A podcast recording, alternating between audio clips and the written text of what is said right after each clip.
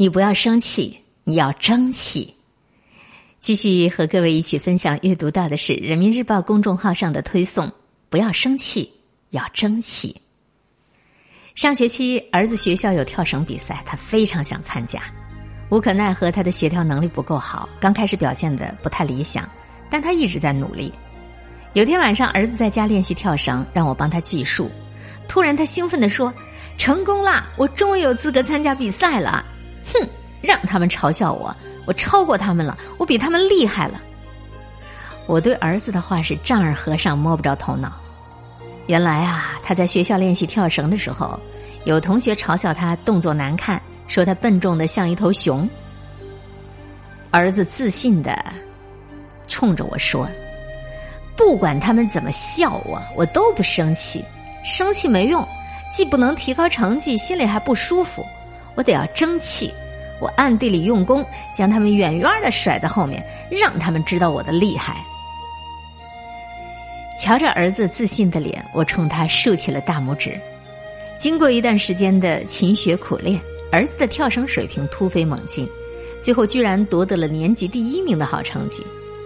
如果他当时对别人的嘲笑耿耿于怀、大动肝火，那就没办法静心练习，更别提有资格参加比赛取得好成绩了。我欣慰于儿子的成长进步，也想起了两年前的一件事儿。那次语文测验，儿子只得了七十几分，这对于成绩一直名列前茅的他来讲，简直是沉重打击。那些平时比他成绩差的同学，分数都比他高，他们围着他幸灾乐祸的调侃。儿子气得满脸通红，眼泪都快掉下来了。回家之后，他拿出试卷指给我看，气呼呼地说。好几个地方老师都给我批错了，多扣了我十几分呢，害得同学们都嘲笑我。说着就委屈的哭了起来。我摸摸他的头，安慰道：“不要在乎这一时的得失，只要你已经掌握就行了。是金子，早晚会发光。对于别人的嘲笑，更加没必要生气。生气不仅伤心伤身，还浪费时间。有这功夫生气啊！”还不如为自己争口气，努力让自己变得更强呢。此后，我很少见到儿子生气了，他变得越来越沉稳、优秀。他还将这句话当做了自己的座右铭：不要生气，要争气。其实，我也是在经历过无数的摸爬滚打、挫折、受伤之后，才总结出这样的感悟。我小的时候，有一天，校长找我去办公室录音。我很高兴的去了，结果他让我帮班上的一个女同学以她的口吻录宣传语，相当于自我介绍。因为学校提名她为三好学生，但她的普通话不够好。我得知真相之后非常气愤，恨不得转身就离开，但因为惧怕校长的权威，只得强忍着委屈录了那段宣传语。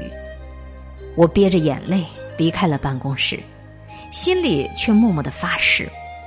我一定要争气，努力成为自己的主角儿而不再给别人当替身。我从此刻苦学习，直到我考上了大学。长大以后，我才发现那件事其实也没什么，校长也并非是恶意，只是当时我幼小的心灵还没那么豁达。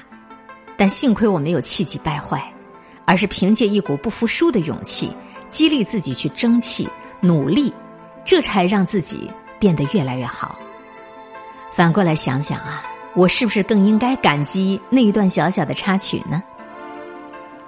我还有一位朋友叫小 C，毕业以后在一家公司服务了多年，他兢兢业业，非常负责任，深得上下同仁的喜欢。他也很珍惜这份工作，打算一直做下去。可就在他平步青云之际，公司新来了一位同事 H，那是老板的亲戚。这个人并没有多少真才实学，但巧舌如簧，擅长搬弄是非。小 C 为人和善，对 H 是敬而远之，不跟他计较冲突。但 H 却得寸进尺，嫉妒小 C 的好人缘，故意找他的茬，三番五次设计陷害他，让他吃了不少亏。小 C 非常的苦闷，要好的同事也为他打抱不平，建议他以牙还牙，跟 H 撕破脸皮，让 H 也出出洋相。小 C 很为难，隐忍善良的他做不出那样的事。在那段极度难熬的日子里，他鼓励自己要坚强，要争气。他决定用提升自己来化解痛苦。他报了夜校，书海泛舟。一年后，他拿到了一个含金量特别高的专业资格证。凭借着这块敲门砖，他进入了一家人人艳羡的世界五百强公司，令同事们，尤其是那个 H 是瞠目结舌。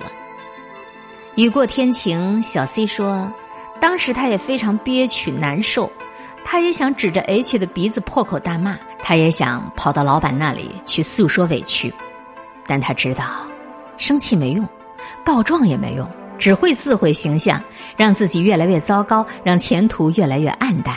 回头想想啊，他甚至非常感谢命运将 H 这样的人安排到他身边。之前他太过顺利了，这个挫折毫无疑问是上天对他的考验。幸好他经受住了，交出了满意的答卷。人这一辈子啊，多多少少都会经历一些挫折，也会有低潮的情绪。评判一个人的情商高低，善于控制情绪，肯定是其中的重要一条。当一个人处于逆境，或者是遭受了不公正待遇的时候，能够控制得住情绪，不生气，保持清醒的头脑，审时度势，发愤图强，提高自身实力，这方为上上策。你自己强大了，你才不会害怕没办法预期的风雨，你才能越飞越高，你才能领略到。更加精彩的风景啊！感谢生命当中你遇见的每一个人，无论是伤害你的人，还是帮助你的人，他们其实都是来度化你的。